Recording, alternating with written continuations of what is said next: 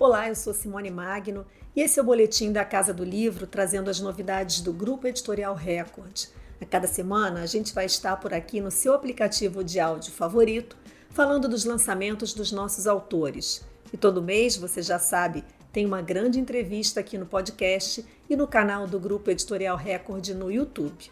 E a gente começa em clima de Bienal do Livro, que também está começando nessa sexta-feira aqui no Rio de Janeiro. No sábado, quem for ao Rio Centro vai poder conferir nosso imortal Antônio Torres na programação oficial do evento. Ele participa a uma da tarde de uma conversa com colegas da Academia Brasileira de Letras, que será uma reflexão sobre a atualidade. Ele lançou recentemente pela Record Querida Cidade, seu 12º romance, gênero ao qual ele voltou depois de 15 anos. Antônio explica um pouco o foco do novo livro. Em foco está a cidade.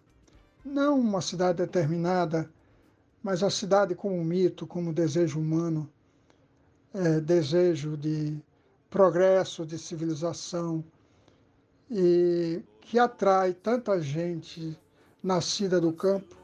Por trás dessas cidades está uma trilha sonora que inclui uma música bem antiga e aqui no Brasil era cantada pelo Nelson Gonçalves.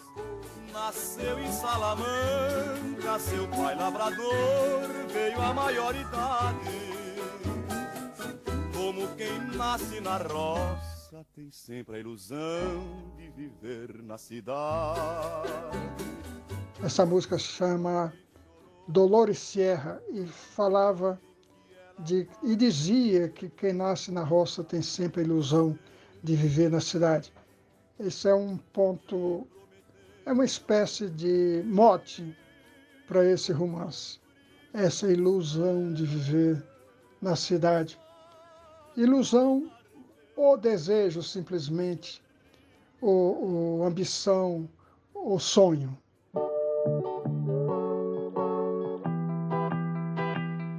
Outro destaque da Bienal é Luiz Antônio Simas, que está lançando Umbandas, uma história do Brasil pela civilização brasileira. Um livro que trata da experiência plural da Umbanda pelo país, dialogando com a questão da memória. Professor de História e criado em terreiros, Simas, que mapeia esse caminho da ancestralidade, vai falar sobre o futuro na próxima terça-feira, às 5 da tarde. Eu acho que é interessante a gente perceber, e é isso que eu quero levar é, para a Bienal, em consideração ali na Bienal, que eu gosto muito de estabelecer uma diferença entre o que é ancestral e o que é antigo. A gente não pode confundir as duas coisas. Eu vejo a ancestralidade não como algo antigo, mas como algo que permanece. Eu acho que o pensamento ancestral, ele é ancestral porque ele faz sentido no presente, porque ele fará sentido no futuro. Ao mesmo tempo, ele faz sentido no passado. Então, a grande característica da ancestralidade é falar com o contemporâneo, falar com o nosso tempo. Então, o que eu pretendo na Bienal é fazer, é, levantar essa discussão que eu acho muito interessante, a partir desse certo Brasil encantado e trabalhando muito em cima disso trabalhando na viabilidade de um pensamento ancestral que fala profundamente com o presente que a gente está vivendo e aponta para o futuro. Também na terça às sete da noite, a programação oficial conta com a participação de Júlia Rocha, mulher negra, médica de família e doula, mãe e cantora, autora de Pacientes que Curam, também da civilização brasileira. Ela fala da alegria de, no mês passado, ter sido uma das cinco finalistas ao Prêmio Jabuti com seu livro de estreia. Me trouxe uma imensa alegria, eu definitivamente não esperava. Fiquei super empolgada, me, me agitei aqui para a premiação e achei super, super gostoso, super divertido viver essa experiência. Óbvio que a gente, quando está indicado, fica torcendo para que dê certo e que a gente ganhe, mas definitivamente não foi uh, o foco da minha atenção. Eu estava tão feliz com a indicação que foi como se realmente eu tivesse ganhado um prêmio.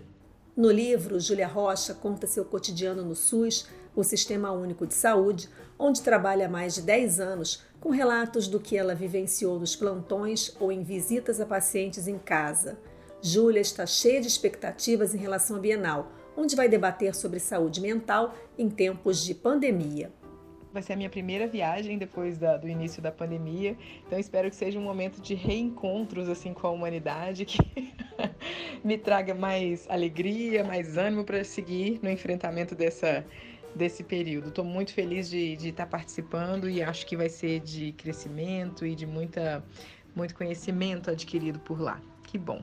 E outra novidade do Grupo Editorial Record na Bienal é o programa Eu Apoio a Livraria do Bairro, que incentiva a compra de livros em livrarias físicas. Professores da rede pública e particular que gastarem pelo menos 60 reais no estande da editora ganham um cupom de desconto de 30 reais para utilizar depois do evento em lojas de rua ou de shopping.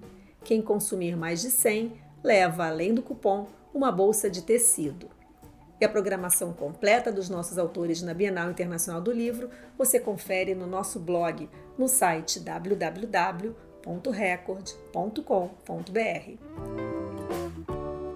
E a gente volta na próxima semana com outras novidades da Casa do Livro para você. Obrigada e até lá!